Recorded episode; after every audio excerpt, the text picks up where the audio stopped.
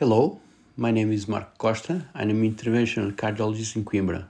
I would like to comment an interesting paper published in July number of Portuguese Journal of Cardiology. The article is entitled The Evolution of Management of Type B Aortic Dissection in a consecutive series of 100 cases for, from a tertiary center. And the first author is Alice Lopes from Vascular Surgery Department of Santa Maria Hospital in Lisbon the management of aortic dissection is changing, and the aim of this study is the evaluation of type B aortic dissection treatment modalities and their outcomes according to clinical presentation and type of treatment. They also aim to assess the impact of endovascular technology in aortic dissection management in order to define strategies to provide an integrated cardiovascular approach. The study includes um, 100 patients with type B aortic dissection admitted to the vascular surgery department of Santa Maria Hospital over a 16 year period of time. Results were stratified according treatment modality and stage of disease.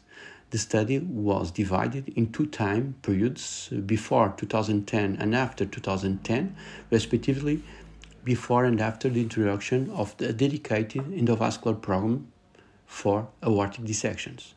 A total of 100 patients, 82% of male with a mean age of 60 years old were included, 59 in the acute stage, and the other 41 patients were admitted for, for uh, chronic dissections, most of them for surgical treatment of aneurysmal degeneration temporal analysis shows an increase in the number of patients operated for aortic uh, dissection, mainly due to an increase in chronic patients and a clear shift toward endovascular treatment since 2015. Hospital mortality was 14% and was higher in the chronic group of patients. Only one death was recorded in the endovascular group.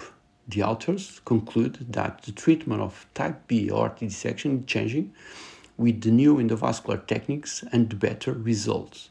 However, the outcomes remain suboptimal, especially in patients operated for um, aortic dilatation and both in both acute and chronic uh, patients. Further studies are needed to identify which patients would benefit from preventive interventional treatment.